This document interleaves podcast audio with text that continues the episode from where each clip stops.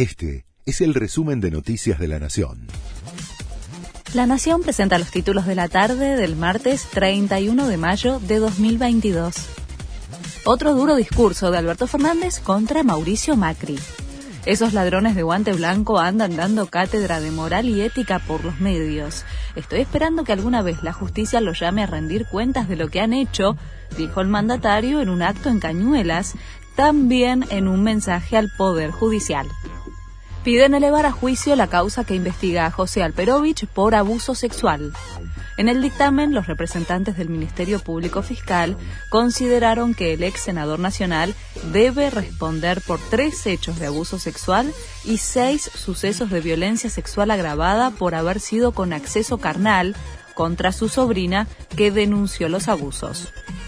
Tras idas y vueltas, Alberto Fernández irá a la cumbre de las Américas. El presidente viajará a Los Ángeles la semana próxima para participar del encuentro promovido por Washington.